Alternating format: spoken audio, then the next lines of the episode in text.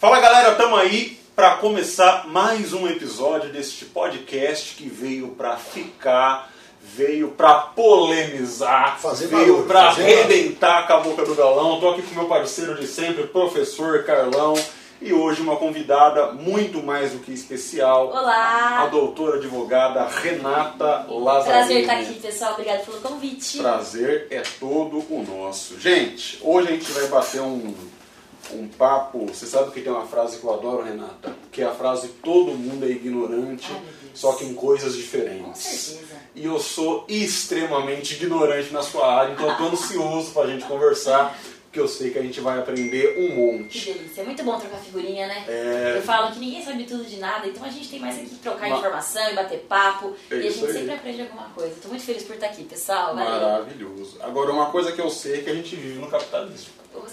E eu acho a andar pelo, pelo, pelo toque da carruagem não vai mudar, não. Vai ser esse modo de produção há um tempo aí. É por aí que a coisa anda. Então a gente vai falar do nosso patrocinador, nosso amigo de sempre, a Zap Autoescola, que é a melhor autoescola da região de Marília, quiçá do estado de São Paulo, quiçá do Sudeste, quiçá É do Hemisfério Sul.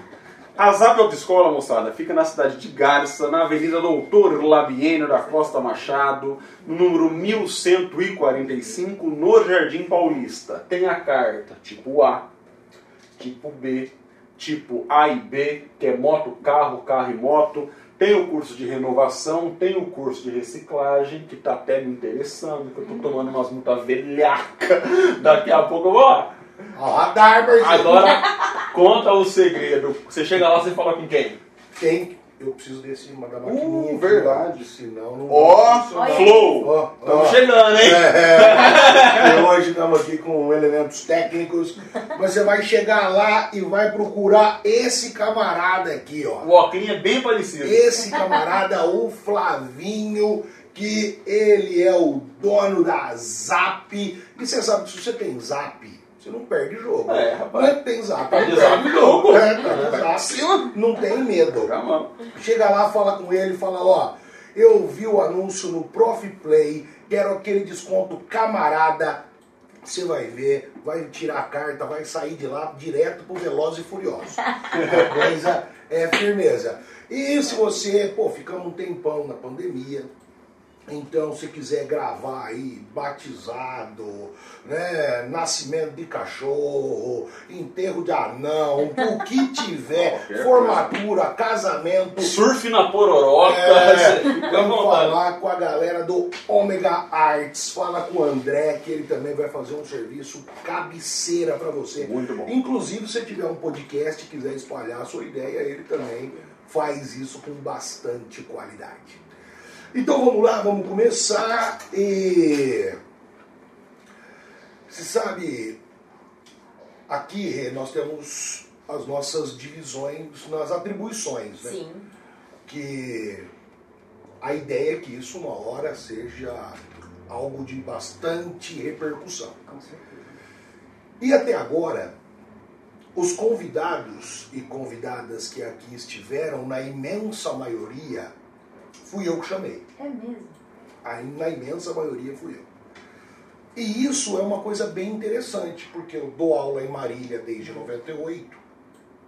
E a grande maioria das pessoas que eu chamei e que aqui estiveram foram meus alunos de alguma forma. Olha só.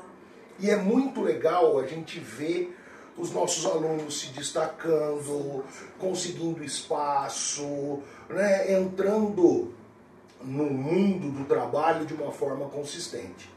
E você é uma dessas pessoas. Né? Foi minha aluna há bastante tempo lá no Sagrado. Sim.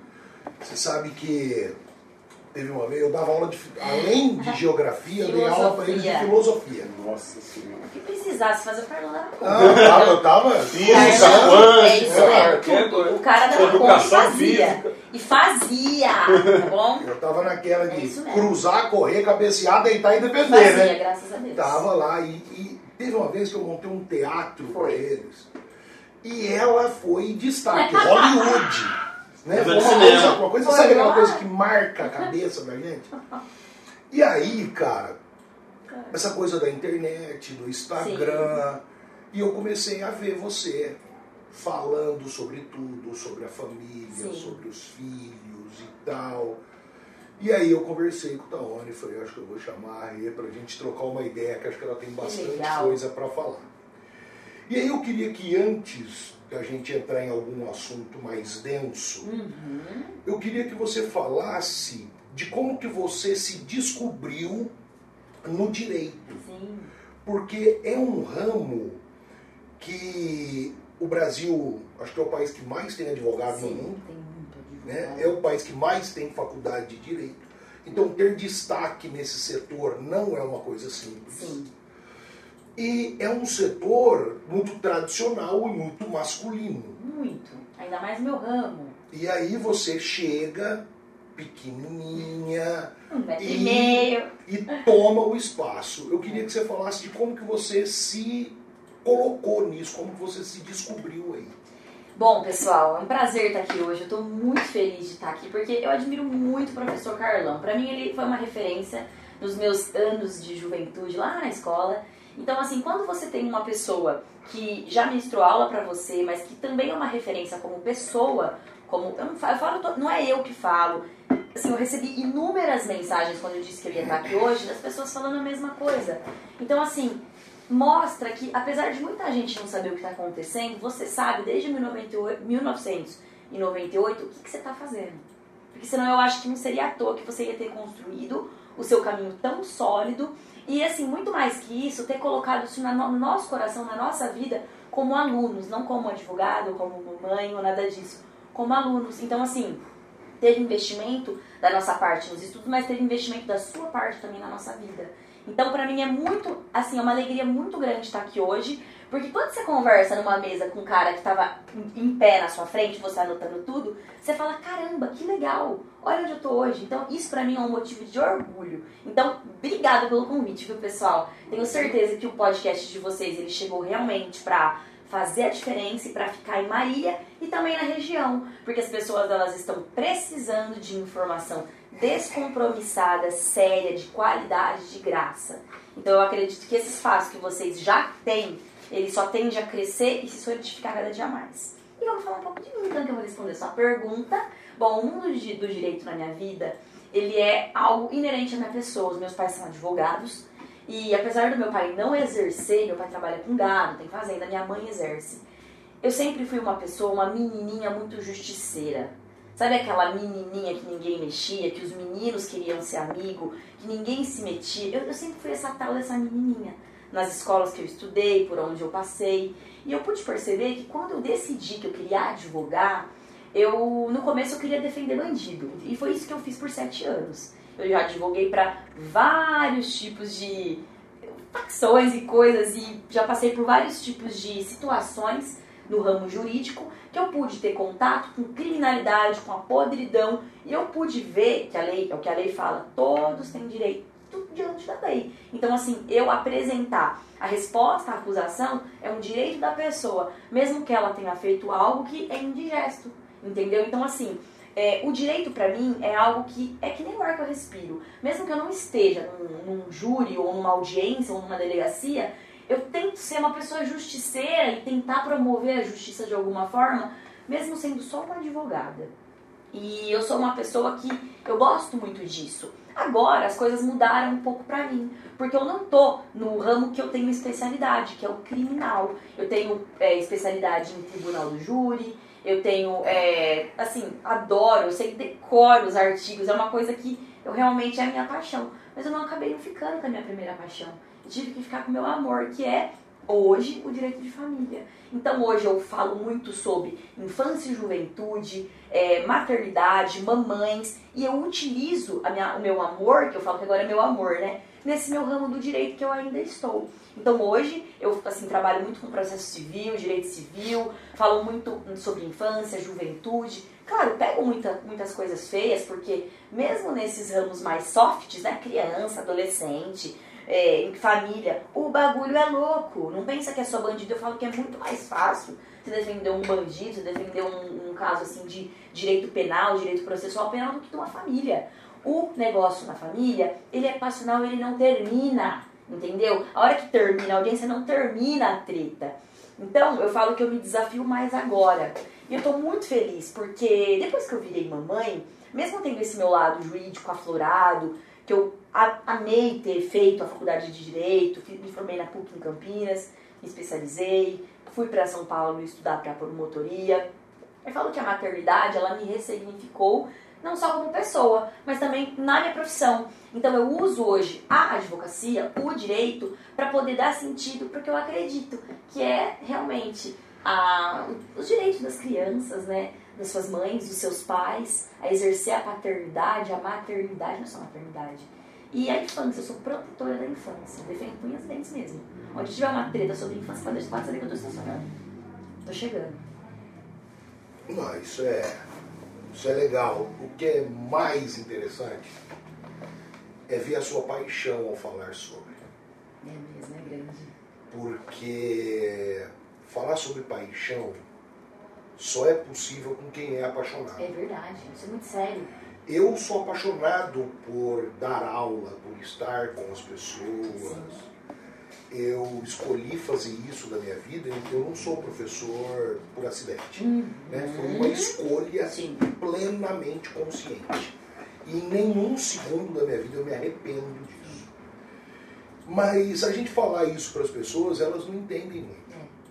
É. As pessoas pensam sempre no dinheiro, pensam sempre no desgaste, no esforço. E, obviamente, trabalhar cansa e a gente trabalha por dinheiro. Né? Não é uma ONG, não é instituição de caridade. Mas estar apaixonado no que faz é importante. E você é essa pessoa. Isso, isso é muito, muito legal. Eu queria que você falasse um pouquinho sobre que você já falou que o direito ele veio de casa. É muito, né? muito, ele... Uma coisa muito óbvia na minha vida. Comum. É.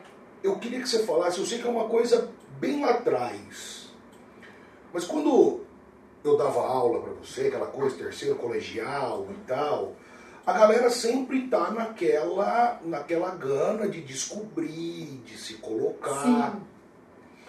E existe um preconceito muito grande quando um, um jovem um adolescente decide seguir a carreira dos pais. Do tipo, ah, só está fazendo isso para aproveitar, ou é o pai e a mãe que está mandando. Eu queria que você falasse um pouco daquele momento na tua vida, porque tem muita gente que vai assistir a é. gente aqui que está nessa fase. Sim, com certeza. E eu não acho ruim uma pessoa que o pai é advogado, a mãe é advogada, ele falou, vou fazer direito, vou ficar com eles. Não acho que isso tá, que é ruim ou que é errado. Como também não é ruim ou errado, o cara fala, não, eu vou fazer medicina, vou fazer uhum. artes cênicas, eu vou mudar a vida e vender doce. É Igual a Thaís está aí, é. voando. Beijão para ela, que ela é. Aliás, estou devendo uma visita já, já, já, já passou. E eu queria que você falasse um pouco Sim. sobre isso. É muito interessante isso, porque apesar do curso ser o mesmo, é, é totalmente diferente. Meus pais, eu nunca trabalhei com os meus pais. Eu nunca estive com a minha mãe numa sala de audiência, por exemplo. Então, quando a minha perna batia uma na outra de medo, de nervosismo, e que eu, a hora que eu engoli água, parecia que eu estava engolindo uma pedra, eu tava sozinha. Então, é muito bom, sabe? Ter alguém para te dar um apoio, ter alguém para te dar um incentivo. É muito bom quando alguém tá lá e você sabe que dá para você sobreviver daquilo, dá para se der alguma merda, você falar, não sei o que eu faço nesse caso, como é que eu procedo daqui para frente? Como já me aconteceu várias vezes de eu não saber alguma saída, ou algum trâmite processual, assim, de quem já tem mais vivência, ou levar alguma patada de alguém, assim, no fórum, ou em alguma sala de audiência. que acontece, a gente é mulher, a gente é delicadinha, menorzinha, assim, a pessoa vem e te dá com o pé nas costas, pensa que você é tonta, né? Então, assim, algumas coisas, principalmente no começo, quando a gente está optando, quando a gente está naquele período de estágio, quando a gente ainda não tem a OAB, no caso, no ramo do direito que eu falo, mas isso para todas as profissões. É muito legal ter alguém que você se espelhe, ter alguém que você confie, para que você possa falar, poxa vida, é mais ou menos isso aqui que eu quero. Só que, é, quando a gente sabe o que, que a gente quer, a gente sabe que a história dela não é a mesma que a minha a dele não é a mesma que a minha, então eu posso me espelhar com vontade, sabendo que aquilo vai ser muito legal, mas que meu caminho eu vou traçar sozinha. Então, assim, minha, mãe não sabe nada do meu ramo e eu não sei nada do ramo da minha mãe. Então, toda vez que alguém me perguntar, por exemplo, de direito trabalhista, eu falo, mas tá na aula, não sei, desculpa, não sei, entendeu? Toda vez que alguém vem falar pra minha mãe sobre coisas criminais, coisas penais, o que minha mãe fala? Filha, nananana, sabe assim? Então a gente não acabou não se encontrando ainda, né, no, na profissão juntamente, ali no mesmo ramo, mas é tão claro quanto a luz do dia na minha vida que a minha mãe ela é minha luz inspiradora. Então é um ideal de profissional séria, é uma pessoa reta, determinada, estudiosa. Então sim, apesar do, da matéria não ser a mesma, eu sei muito bem o caminho que eu quero percorrer para chegar ali, né? Tudo isso com muita dedicação. Então vale a pena a gente se ouvir aquela voz, né? Ainda mais quando a gente está nessa fase pré-vestibular, e muito mais do que pensar só no dinheiro, porque ele vai vir. A gente vai acabar conseguindo ter o reconhecimento, é, conseguir vencer uma causa ali, conquistar um cliente a colar, conquistar coisas que cada profissão proporciona de uma maneira. Então vai dar certo, mas o mais importante é, eu não posso é, virar médica porque eu sei que a médica vai ganhar isso, eu preciso ser o que eu quero ser. Então quando a gente tem coragem para poder estar onde a gente quer estar, eu acho que é o primeiro passo para a gente ter sucesso naquilo que a gente quer fazer. Porque conforme as coisas vão acontecendo, que os anos vão correndo, as coisas vão ficando mais claras, a gente chega no lugar onde, sei lá, Deus plantou a gente. E hoje eu tô aqui, eu não esperava, entendeu? Eu não esperava que eu fosse estar em Marília, é, trabalhando com direito de família, totalmente voltada para esse público feminino, materno, ou para pais que desejam ter uma relação com seus filhos, buscam aquela situação mais bonitinha, né? Tal, porque também muita gente se perde no meio do caminho quando acontece algum tipo de desgaste, algum tipo de litígio, alguma coisa assim. Então, eu, Renata, se eu fosse olhar para aquela menina de 17 anos é, de idade, naquela época, quando eu era uma, uma aluna, eu não imaginava que a minha vida fosse tomar essa proporção. E, eu, e só tomou porque eu tive um pouquinho de coragem. Foi uns 5 minutos de coragem insana lá que eu falei, eu quero advogar. Não, não sei nem se eu vou trabalhar com a minha mãe, não sei, mas eu preciso fazer isso que eu acho que meu coração ele bate mais forte. Então, quando a gente tem um pouquinho de dedicação e de coragem, as coisas elas acontecem, sabe? E mesmo com todo o desgaste, que é o que você falou, o trabalho árduo, não tem hora. Muitas vezes eu fico sabendo de mais coisa do que eu gostaria. Que nem, tô até lançando um projeto, depois a gente pode falar disso. Meu, quantas informações as, as meninas, né, são as minhas seguidoras, as minhas mamães, elas vêm me contar umas coisas que eu nem queria saber, sabe? Então, é, é a vocação, é a paixão por poder exercer esse trabalho ou qualquer outro com amor eu acho que é o que faz a nossa vida não ser uma bosta. Porque senão fica tudo muito automático. Você acorda, come, caga, dorme. Então, assim, fica muito pouco pra mim. Então eu preciso de um pouco mais. Eu preciso de um. Eu sou uma pessoa um pouco agressiva nas coisas que eu faço, porque senão não me, não me desafia, não me tira do lugar. Então eu acho que isso, aliado à minha personalidade, a quem eu sou, eu sou muito feliz por hoje estar tá aonde eu tô, fazendo o que eu tô. Me sinto um pouco presa, porque eu tenho dois bebês, então eles me tomam muito o meu tempo, sabe? Eu não tenho babá, eu crio os meus filhos. Então eu ainda tô assim nessa fase de. Ai, quero fazer alguma coisa. Espera que eu tenho que trocar uma fralda. Daqui a pouquinho eles vão sair um pouco do meu colo, porque essa primeira infância ela passa, não passa? E rapidinho. Você já passou por isso, né? Então daqui a pouco eu saio dessa primeira infância, consigo, assim, tipo, não, não tá cheirando lenço umedecido, não tá cheirando mijo vou conseguir ter um pouco mais de habilidade de poder fazer o que eu sei que eu quero fazer. Mas hoje a condição que eu tenho é meu telefoninho, que eu faço um estrago nele, lá lascado, tento tocar as coisas que eu já estava tocando. O que eu não consigo, eu passo pra minha mãe e falo, mãe, cabeceei pra mim que eu não dou conta. Cuido dos meus filhos, que é o meu primeiro projeto de vida, minha família, né? E tento, assim, ter amor no que eu faço, porque eu, eu, eu quero ser feliz, eu quero me sentir feliz. É, muito legal. Né? Ô, Renato, eu vou tentar te fazer uma, uma pergunta, um papo, na verdade, uhum. associando a nossa vida profissional com a sua. Olha que coisa muito louca. Uhum. Ontem, é claro que isso não vai hora ao vivo, vai semana que vem. Sim, sim, então, legal. ontem, dia 13 de dezembro, é isso? Ontem, dia 13, aconteceu uma coisa muito curiosa. Nós fomos a Presidente Prudente uhum. na formatura do nono ano e do terceiro ano do ensino médio. Eu fui para a ninfo do nono ano e o Carlão foi para a ninfo do terceiro. Então só deu a geografia lá em Presidente Prudente. É, aconteceu.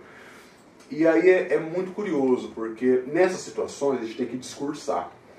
E eu detesto escrever discurso, porque eu acho que ingesta o negócio de uma tal maneira que tira a emoção do momento. Então, sempre que eu sou homenageado, que sou paraninfo, eu pego o microfone e eu falo, eu pensei alguma coisa, eu vou lá e falo. E aí ontem, para mim, foi muito emocionante, porque eu adoro formatura. E aí, como juntou duas turmas grandes, tinha muito aluno, eu fiquei muito emocionado na hora de falar, e eu embasei o meu discurso numa coisa, que é a definição de amor de Spinoza, um filósofo do século XVII, e ele falava o seguinte, amor vai muito no encontro que você está falando, é quando você vive a alegria identificada da causa. É Isto é, quando você sabe que você tem uma experiência que te alegra e você sabe o porquê que ela te alegra, você está vivendo, segundo Spinoza, uma experiência de amor. Que legal, É eu uma- conhecia isso, é. achei fantástico. É uma das definições, tem muitas outras, né? mas essa é... E eu costumo falar isso para os estudantes para dizer, gente, vocês têm que fazer uma escolha profissional Isso de é vida sério. associada a isso. Porque se você pensar só no dinheiro ou só no prestígio, você pode ter muito prestígio, você pode ter, ser muito famoso, você pode ter muito dinheiro, mas você não vai levar nada disso. Não porque o que a gente leva da vida, na verdade, é a experiência afetiva. né? Sabe, a frustração, eu acho que ela vem mesmo, sabe? Porque mesmo a gente tá aí fazendo as coisas que a gente gosta, tendo clareza né, nos nossos objetivos, no nosso foco, eu me sinto às vezes bem frustrada, sabe? As coisas não saem como planejado, É. às vezes dá alguma coisa errada. Então, eu tô certa do que eu quis, tendo sido feliz com a minha escolha lá da minha fase de escola tal. Que é a Mesmo fase que assim, muito há momentos difíceis. Agora, imagina se eu não tivesse tido coragem de fazer aquilo que eu quero, ficar indo pela cabeça de outras pessoas, só pensando no, na grana ou na... Gente, a gente tem que realmente... O que, que você tem aptidão? O que, que você acha que vai rolar daqui pra frente? E abraçar. É, você sabe que A frustração, ela vai vir, ela vai vir. Ela não vindo, você não fazendo do, do jeito que você deveria fazer, vai vir pior. É, e um, é, é muito louco isso que eu vou falar. A gente já provou, acho que em todos os cursos, até nos mais improváveis. E um dos meus maiores orgulhos, acho que você também, é um estudante nosso que passou no conservatório de Tatuí, sabe? O Danielzinho. Porque assim, a gente vê que é um menino que fez uma escolha completamente apoiada no amor, Que coisa. Ele amassa o barro dele por causa disso, mas você vê que assim, no resumo da ópera, ele vive de fato uma experiência de alegria no Isso dia é a dia. ótimo. Aí o que eu quero falar pra você e até uma pergunta. Veja, eu aprendi com o Renato Janine Ribeiro, porque o Renato Janine ele foi ministro da Dilma, da Educação, e quando ele saiu, acho que ele foi enxovalhado no Ministério, inclusive, ele escreveu um livro chamado A Pátria Educadora, que era o lema do governo Uhum. Dilma, em colapso. Que é uma puta de uma crítica. E aí, nesse livro, aparecem as estatísticas do direito no Brasil enquanto curso de graduação. E aí ele diz, metade dos cursos de direito do planeta estão dentro do território brasileiro. Meu Deus, é verdade. Isso é uma coisa é. Desproporcional. E aí que vem a, a pergunta capciosa, que é o seguinte. Muitos estudantes meus que querem fazer direito, eles dão uma retrancada porque eles falam, Taone, o mercado está Saturado. E agora estão falando também disso de medicina. E eu sempre falo a mesma coisa, o mercado não está saturado para quem é bom. O mercado não vai estar saturado para o Messi. O mercado não vai estar saturado para quem é bom de tablado. E aí, o que eu quero te perguntar, na posição de realmente um leigo, a pessoa que quer estudar direito e tem medo do mercado saturado, que tipo de postura você acha que ela deve adotar? Primeira postura que uma pessoa que faz direito e quer trabalhar nesse ramo, que é um ramo é um ramo podre, você tem que ter, é você saber que você não pode nem ter medo. Então, assim, você não pode nem ter medo, entendeu? Então, eu acho que, assim, quando a gente se, se posiciona pra falar, é isso que eu quero, eu vou até o final, entendeu? E eu vou pras cabeças. Então, se eu quero ser uma criminalista, eu vou ser uma criminalista nata. Se eu quero ser uma pessoa que fale sobre direito de família, eu, eu vou ser. A hora que a pessoa falar divórcio, ela vai ter que lembrar de mim, ela vai ter que se virar pra lembrar de mim.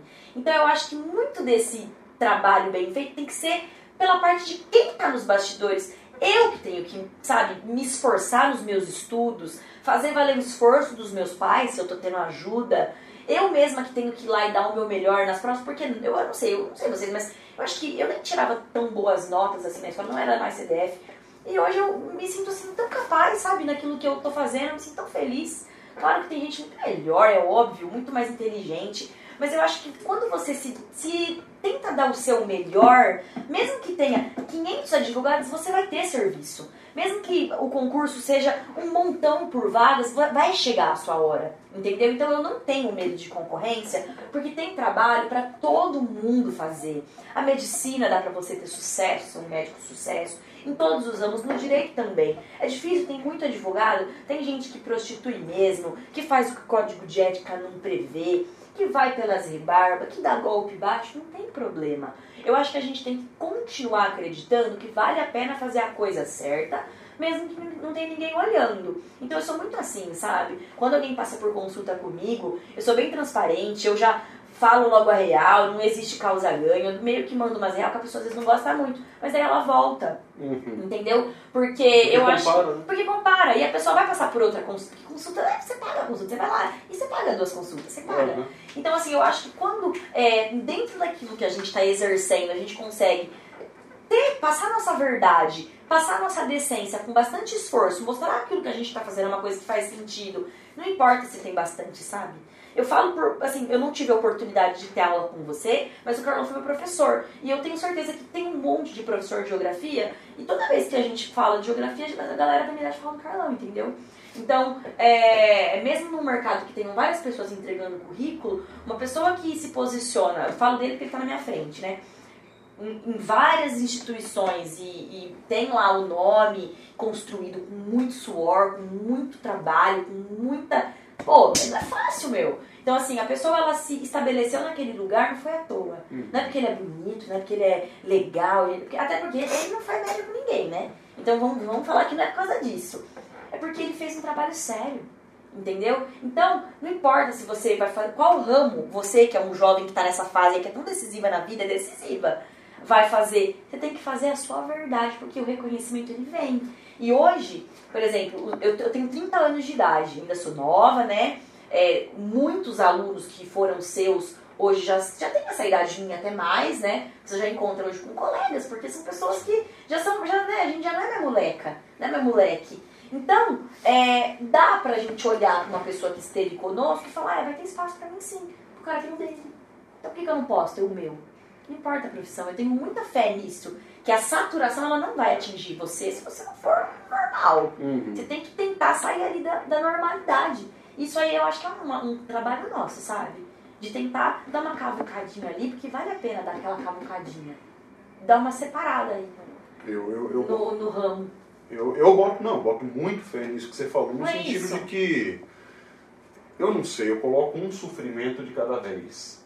Então, acho que o estudante que vai escolher começar uma graduação, o primeiro sofrimento que ele tem que passar é fazer a escolha. Exato. Depois faz uma boa graduação. Exato. Depois, no caso do direito, passa no AB. Depois... Ixi, é difícil, hein? Né? Hoje em dia tá difícil, hein? Então. então por... ah, só aí já cai metade, porque não passa. Verdade. No concurso não passa. Não é que nem antes. Então. Mas assim, é, é, muito fácil assim, a gente olhar para os nossos mestres, para as pessoas que estão ao nosso lado, para os nossos familiares, tem alguém que te, que te inspira e você falar, meu, dá sim, não importa se a psicologia é isso, se a fisioterapia é aquilo, se a enfermagem, ah, mas enfermeiro é médico. Muita gente fala, né? Ah, mas não é doutor, né? Gente, não importa não, importa, o, o, que eu acho que assim que a gente tem que botar mesmo é o amor. Que a gente falou, que eu adorei aquilo que você falou. Eu acho que esse brilho nos olhos nos separa dos medianos que ficam ali na, na base da pasmação e na base da murmuração. Eu não tô ganhando dinheiro hoje, sabe, gente? Eu, hoje, meu marido sustenta minha casa, né? Eu tô nessa, essa, eu tô nessa, educa, nessa advocacia mais educativa, porque eu ainda estou com as crianças, como eu mencionei aqui, os meus filhos hoje, eles são o meu trabalho principal, eu decidi, isso aí eu optei.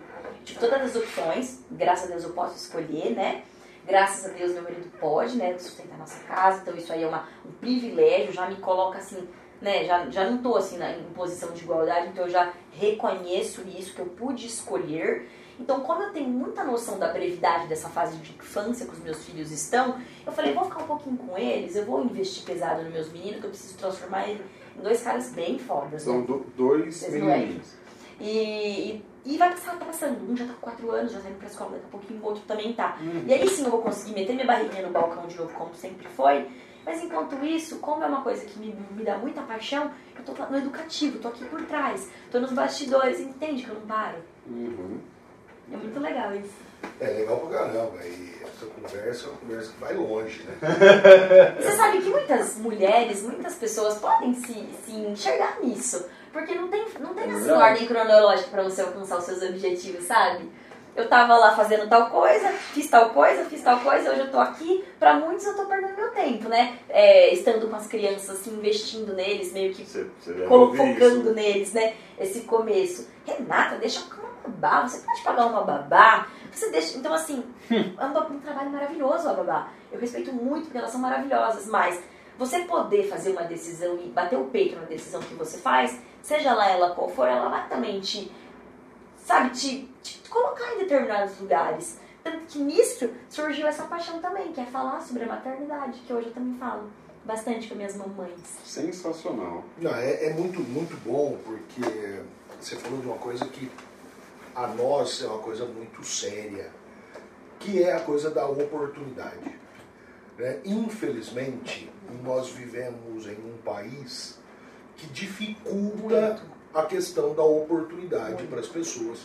E para as mulheres mais ainda, e para as mulheres pretas mais muito, ainda. muito, muito. Então, e, e aí, é, o casamento com o direito é muito sério, porque a ideia do direito não é para defender aquele que pode pagar, né? É para defender, para acabar, para impedir injustiças. é, é isso. né? Então isso é uma coisa é uma coisa muito legal. Mas eu vou vou pegar algumas coisas que você disse que eu acho que são muito importantes. Você falou em sempre se dedicar a ser a melhor naquilo que vai fazer. Pode não conseguir atingir o, o posto número um, mas está sempre buscando isso. E algumas coisas acontecem na vida das pessoas por escolha. Sim, Você escolheu ser mãe. escolhi. Você escolheu viver a maternidade. Sim. Eu não tive a possibilidade, não sei nem se isso na minha cultura seria aceito, de poder parar de trabalhar para cuidar da minha filha. Sim. Mas a minha filha foi planejada, né? Então eu e a minha ex-mulher nós decidimos ter a Maria Clara. Tenho certeza que foi a melhor decisão da minha vida. Infelizmente, o meu casamento, meu primeiro casamento não deu certo, coisas que acontecem. Mas eu escuto muito as pessoas falarem para mim assim: Carlão, você é um bom pai. E isso no começo me deixava com orgulho. E depois começou a me deixar triste. Acha? Porque eu comecei a pensar no absurdo que é uma pessoa ser pai e não se dedicar a ser o melhor pai do mundo. Não. Aí, como eu falei para você antes da gente começar, a minha atual esposa é do ramo do direito. Sim. E eu comecei a ver mais próximo essa coisa de que tem muita gente que parece que não entendeu o que significa ser pai, o que significa ser mãe. Eu vou te contar uma historinha pequenininha para você entender. Eu estava numa sala de professores conversando sobre essa coisa de ser pai divorciado. Sim. E um camarada falou da pensão. Ai, ai, ai. E eu, que sou bocudo, você me conhece, eu não, eu não me aguento, eu perguntei quanto que ele pagava. Porque do jeito que ele falou, dava noção assim de que ele pagava uma Ferrari por mês. Ele bancava os machos da ex. E aí, ele me falou que mandava um salário mínimo. E ainda é muito? Que nós sabemos, que nós sabemos que para a maior parte da realidade do povo brasileiro é bastante dinheiro. Mas você é mãe, você vai no supermercado, você sabe que mil reais é triste o fim. É escolher o código de barra. Se você parar o seu carro agora no posto e falar enche o tanque, Misericórdia. vai o quê? Vai mais de um terço desse, Vai. dessa pensão. Vai sim, vai sim. E eu falei pro cara, eu falei assim, rapaz, você pagar só isso, e acha que paga muito. Aí ele falou assim, não, mas o meu filho ainda é muito pequeno. Eu falei, mas pelo jeito você não tem nem vontade de ser pai. E aí eu parei de falar porque eu ia brigar com ele. eu, eu de verdade, o, o Tony já escutou essa história. Ia rolar no chão. Eu peguei raiva. Eu sei, eu também pego. Como Eu fico que puta. pode, bicho? Você tá É, andando é de carro difícil. importado e tá dando milão achando que tá fazendo muita É coisa. bem triste isso, sabe? O cara acha que é muito dinheiro dar mil É. reais pro filho, mas ele enche o tanque do carro, ele gasta perto disso. E quando o juiz, quando pede prestação de contas pra mãe, a mãe vai apresentar o juiz e fala, ué, mas depois da alimentação, ainda por cima o cara sai escorraçado, porque com a prestação de contas que a mãe apresentou, por exemplo, a mãe ou o pai, tanto faz, Sim. tá? Eu falo mãe, mas pode ser o pai também prestando, caso seja a mãe que dê a pensão. É, não cabe nem no básico, no dinheirinho ali no 300. Então, às vezes, ainda por cima ele sai escorraçado, ou ela sai escorraçada. É o que eu falo, gente, quando acontece um problema assim, ninguém tá livre, sabe, Carlão, de divorciar, de não dar certo, de recomeçar. Que bom, brinde aos recomeços, isso é ótimo. O que não dá é pra ficar num lar que não seja saudável, né? Principalmente pras, pras crianças, pros filhos, enfim. Mas é, você divorciar de uma esposa, ou você divorciar de um esposo, é totalmente diferente de você divorciar de um filho. Porque quem é mãe, quem é pai sabe que as coisas ainda. Claro, cada um tem o seu ritmo o seu padrão de vida. Mas não precisa ter um padrão de vida diferente para você saber quanto é que tá custando uma fralda. Pra você saber quanto é que tá custando um abastecimento de um, um tanque, um mercado. Então, assim, o bom senso, ele. Seja na minha realidade, seja na dela, na dele, na dela, ele cabe. Entendeu? E é muito triste quando eu vejo muito isso, sabe, gente? É, pessoas que podem realmente pagar o que é certo, mas aí elas vão lá, pedem para ser registradas com um salário mínimo para poder pagar terceirão. Então a gente vê muita coisa triste e isso não é tirar da mãe ou do pai, porque não sei se vocês sabem, mas tanto o pai pode pagar a pensão alimentícia quanto a mãe também ela pode pagar a pensão alimentícia. Vai depender muito da regulamentação da guarda, do que vai rolar entre os combinados. Atualmente, o entendimento dos do, do STJ é de que a guarda seja compartilhada, ou seja, você vai ter sua obrigação de pai, você vai ter sua obrigação de mãe, de convivência. Ajudaremos, ajudaremos mutuamente com relação à pensão, a sustento, a estudos, enfim. Então é para poder acontecer isso, porque hoje em dia o amor, o afeto, ele é muito valorizado no ordenamento jurídico. E quando você começa dando uma canelada assim numa filha sua ou num filho seu, pagando assim, trezentão, fazendo ela passar uma necessidade, passar uma vontade que você teria, diferente de se você não tiver. E daí é o correto, né? Cada um na sua realidade. Você tá tirando da sua própria boca.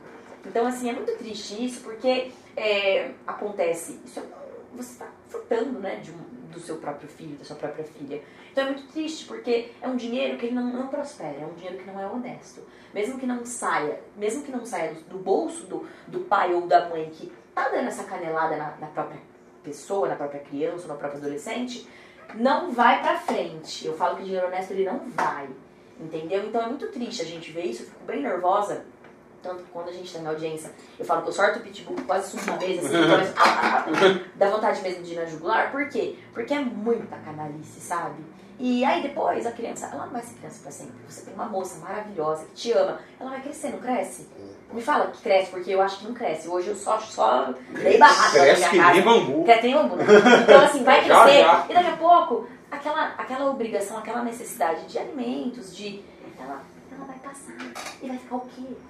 Então é muito triste isso, e é muito sério esse trabalho que eu tô fazendo. Então, o que, que, eu, que, que eu penso quando eu falo, nossa, minhas amigas tudo do lado de sapato de salto, do lado advogando, eu tô aqui com as crianças. Meu Deus do céu. Não, eu tô construindo, eu tô plantando, porque eu sei que o tempo é curto, né? Como vocês mesmos, o tempo é curto, cresce. E a responsabilidade é séria. Eu preciso me responsabilizar com a sociedade de saber que eu tô criando gente, que eu não tô brincando.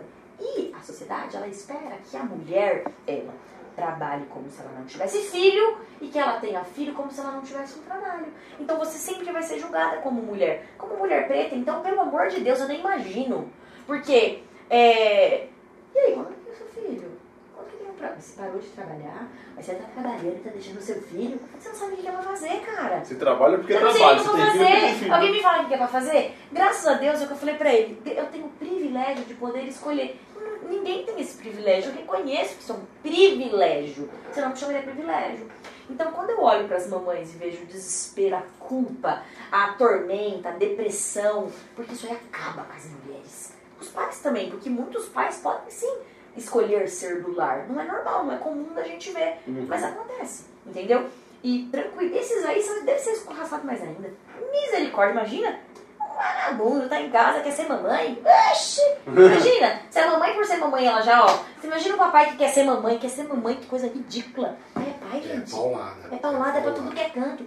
Você tem que pegar e focar e tentar ter honestidade. Então, quando eu pego assim, eu faço questão de pegar esses casos assim, pra poder desmascarar o, o, o, o bonitão lá na frente do juiz, dar um vrá na cara dele. Porque hoje em dia tem print, hoje em dia tem várias coisas que antes não tinham, que facilitam muito, sabe? Você vê o rei do camarote, né?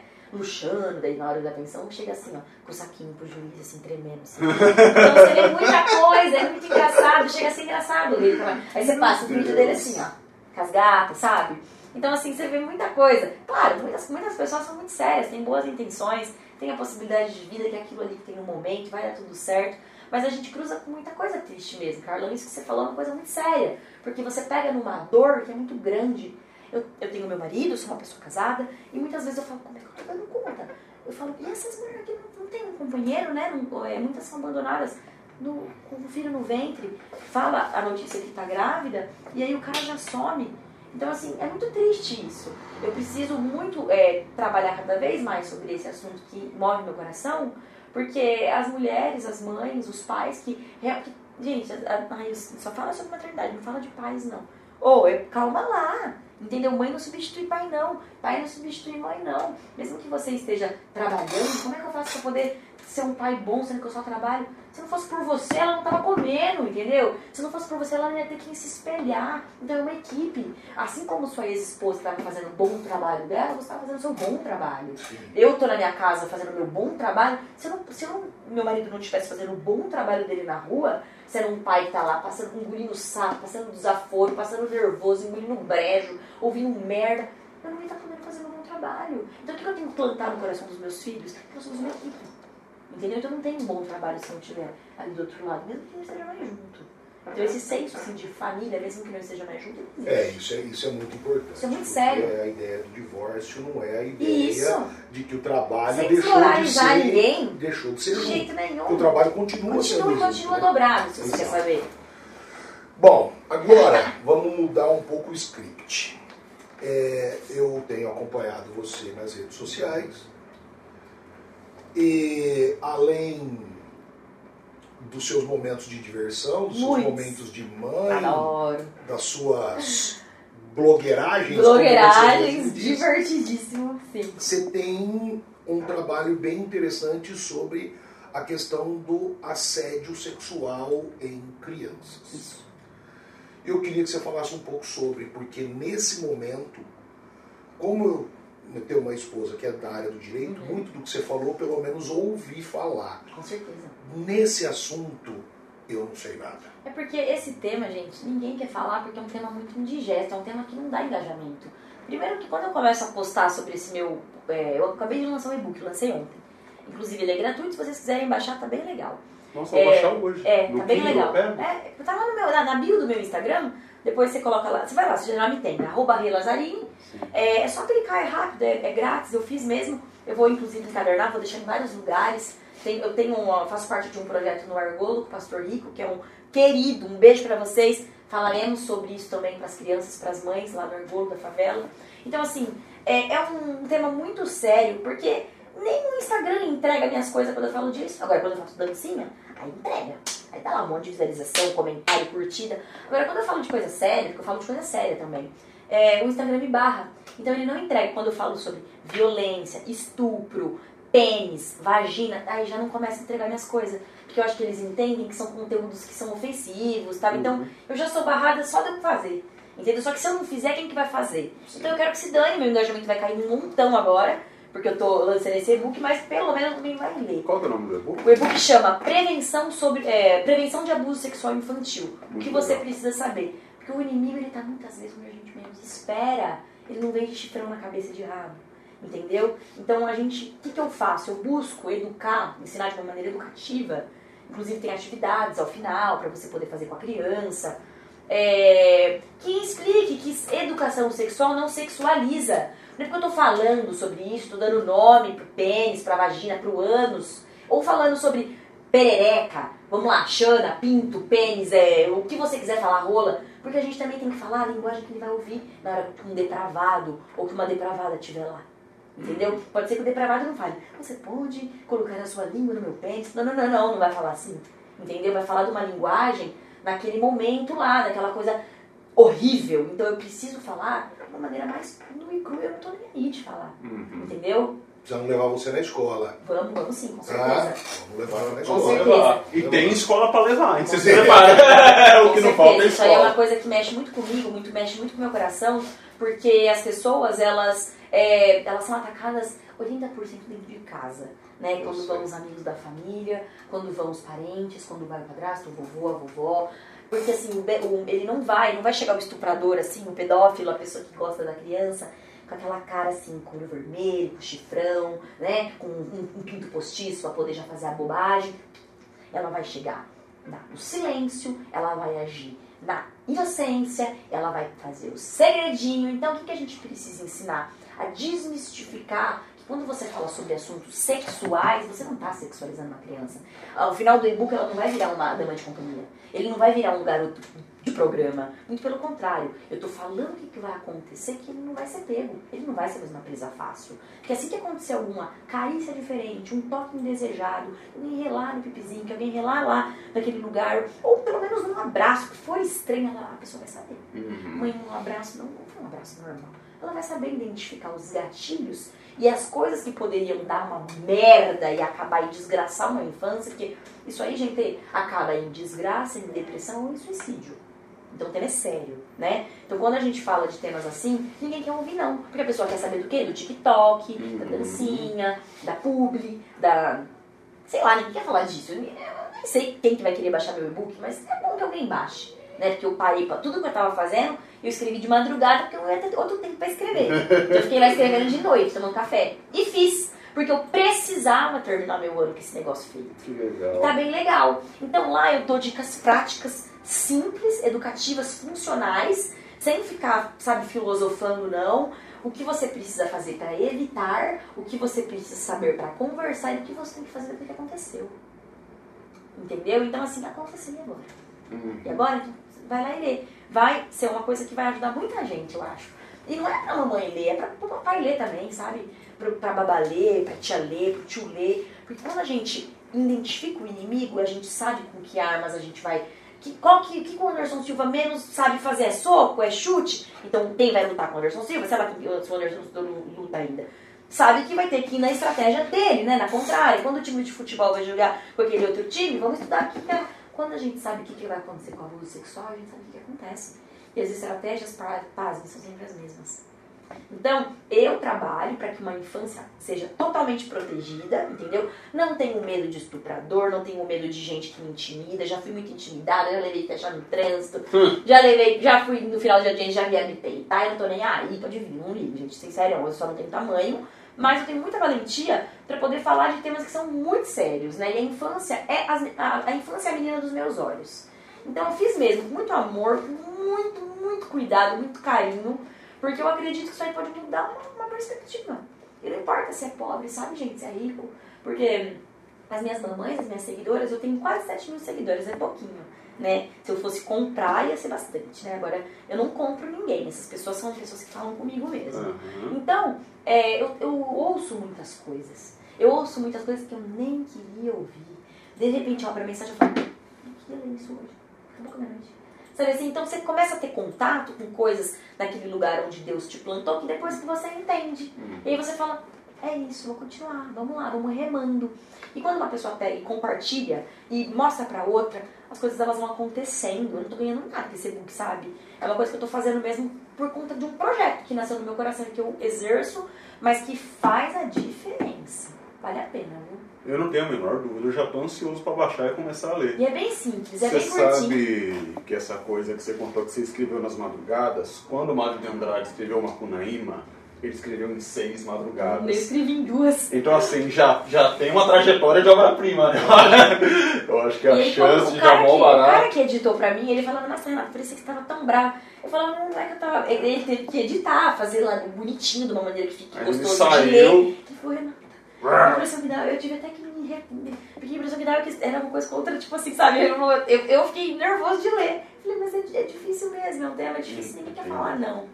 Você sabe que eu, co- como se falava na linguagem jurídica antiga, eu sou amaziado. Fique tranquilo, isso não, é mais, isso não existe mais. Não existe Não mais, existe né? mais. Mas você sabe que as pessoas que têm 60, 70 ainda dizem, e aí eu, às vezes eu nem flagro se ela fala assim como juízo de valor, Ah, ou, pode, pode, ou pode, se é um é um trejeito termo, da mas muitas linguagem, pessoas também falam como juízo de valor. É, falava-se muito nesse não sentido, né? isso. E aí, quando você se junta a uma pessoa, é, é claro que é um processo mútuo de Sim. adaptação até as partes se encaixarem numa sintonia mais fina. E uma das coisas que mudou na minha vida, quando eu juntei com a Lorena, foi que ela me ensinou a assistir série. Hum. Eu detestava série.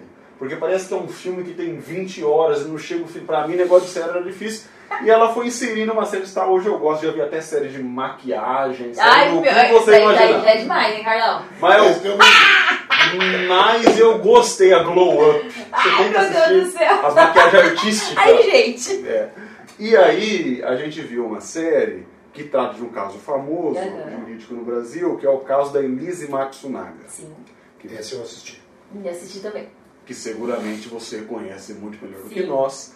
E aí a narrativa vai sendo construída meio que de trás para frente, de tal maneira que lá no, sei lá, no terceiro, no quarto episódio, você fica descobrindo que a Elise sofria abusos dentro de casa. Isso desencadeou nela uma vida errante que levou a ela se sujeitar, Prostituição. não, e mais tarde, se sujeitar a outros níveis de abuso, Sim. Não é?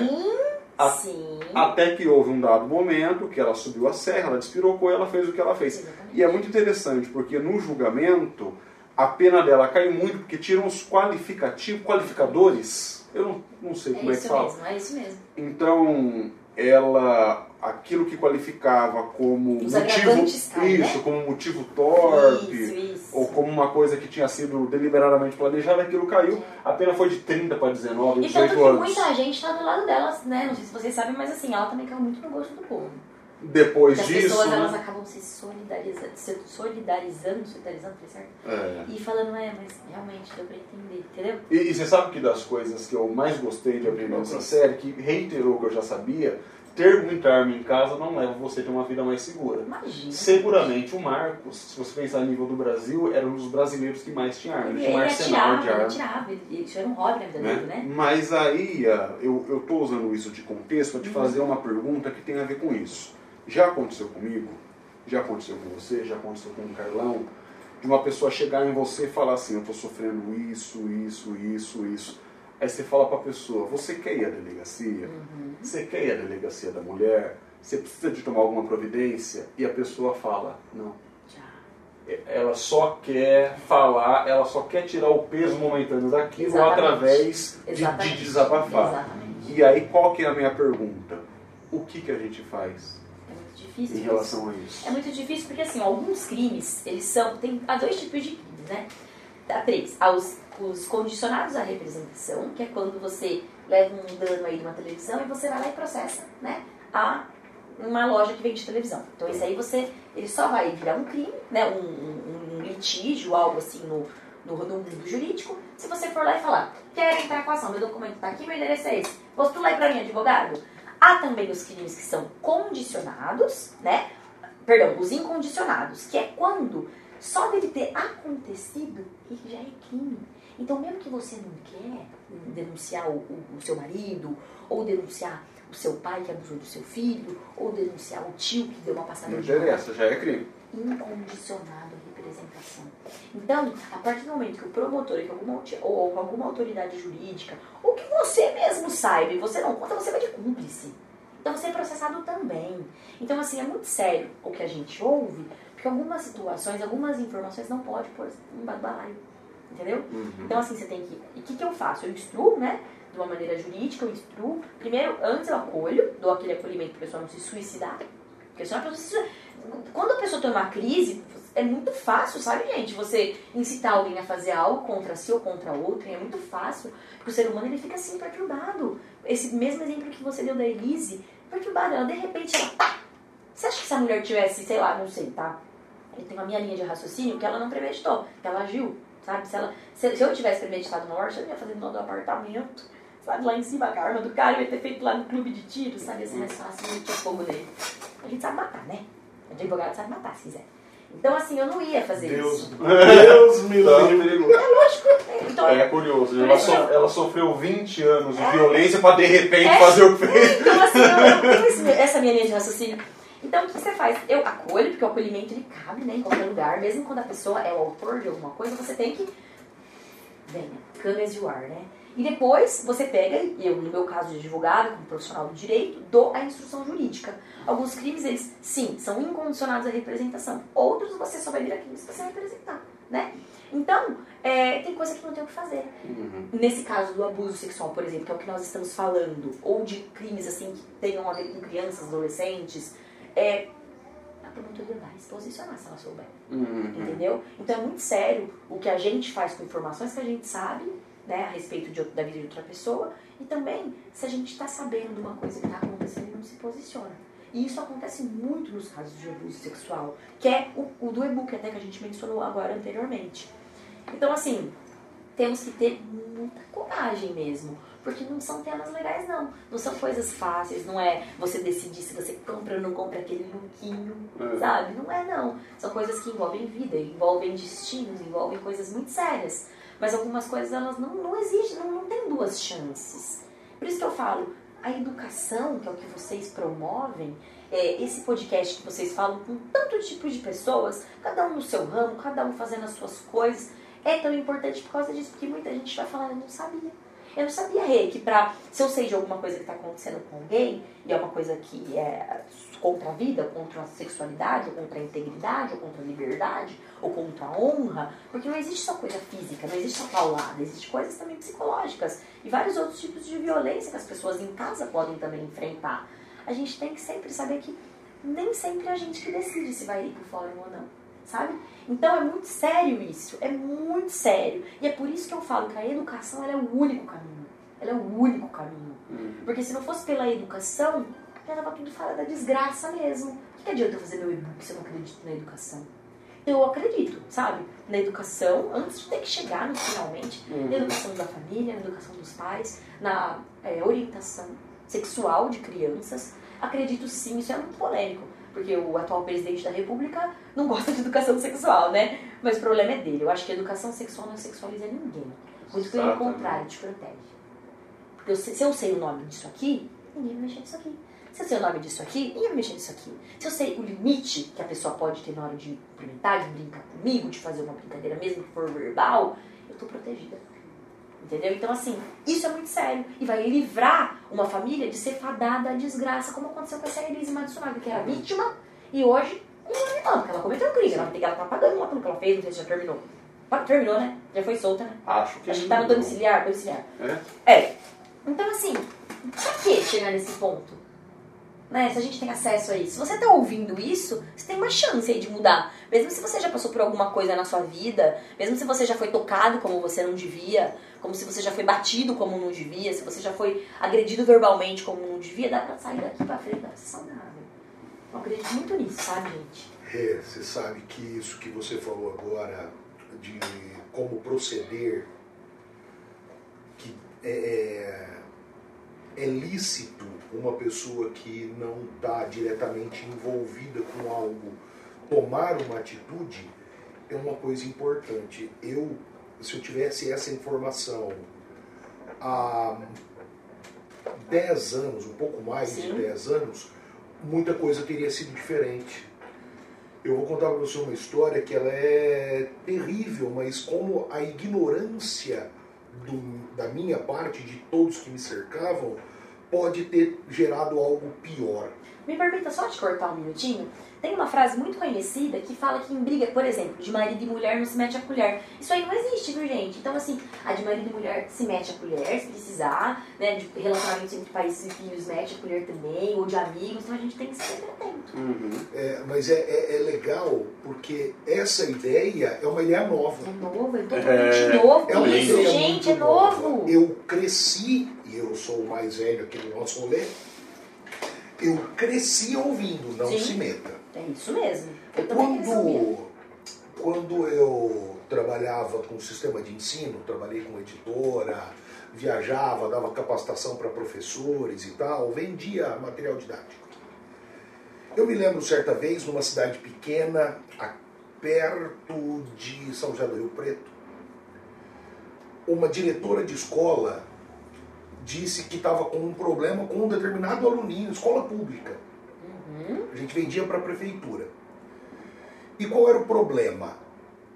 A criança chegava em casa e o avô perguntava: Essa folha do livro você já estudou? A criança já. Aí ele arrancava a folha para fazer cigarro.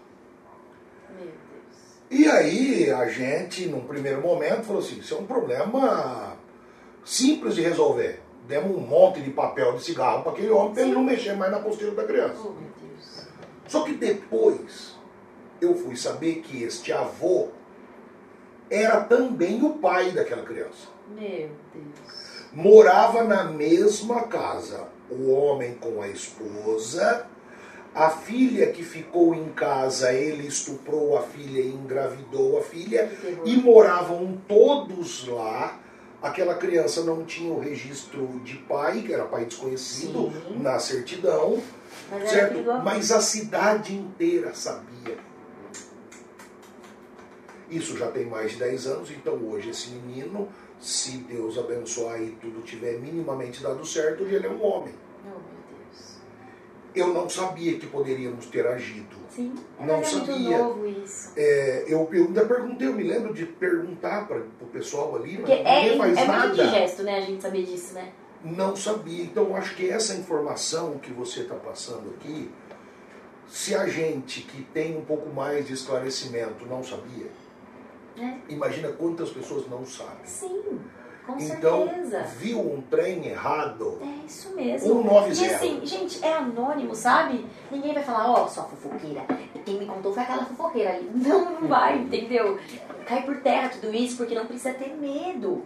Então, assim, tá lá 181, 90, mete a boca e fala, é o seguinte, eu tô sabendo disso, disso, disso. Pode pôr até um negócio aqui, você não precisa nem que a mulher te ouve, se você deixar abafado lá.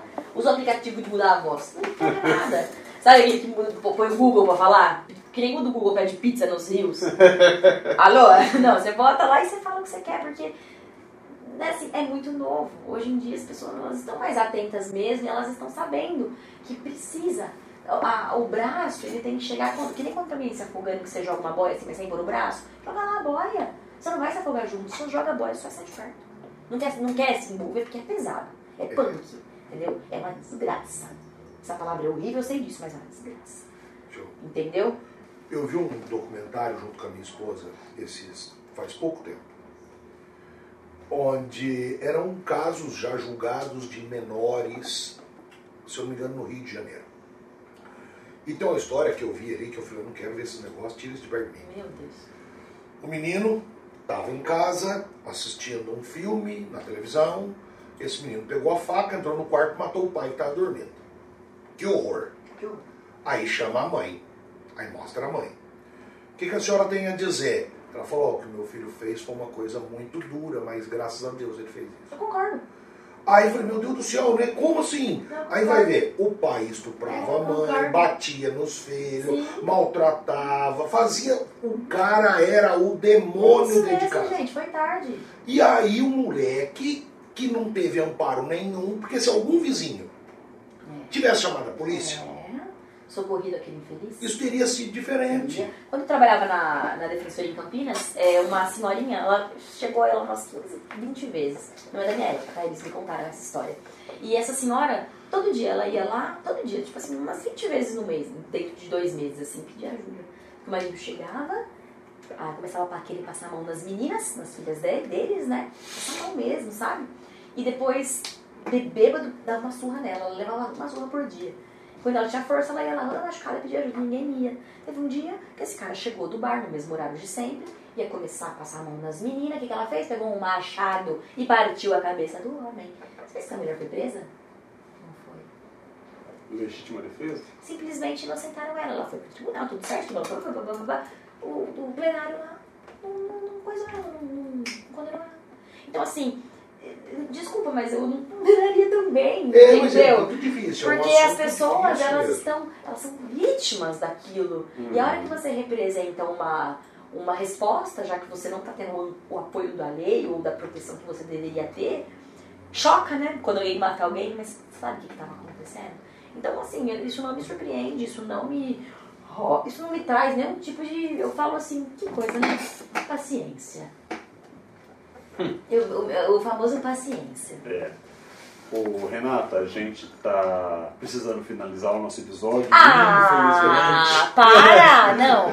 Passou realmente muito rápido. Não, não Você eu deu vou, um show. foi, foi uma aula, foi sensacional.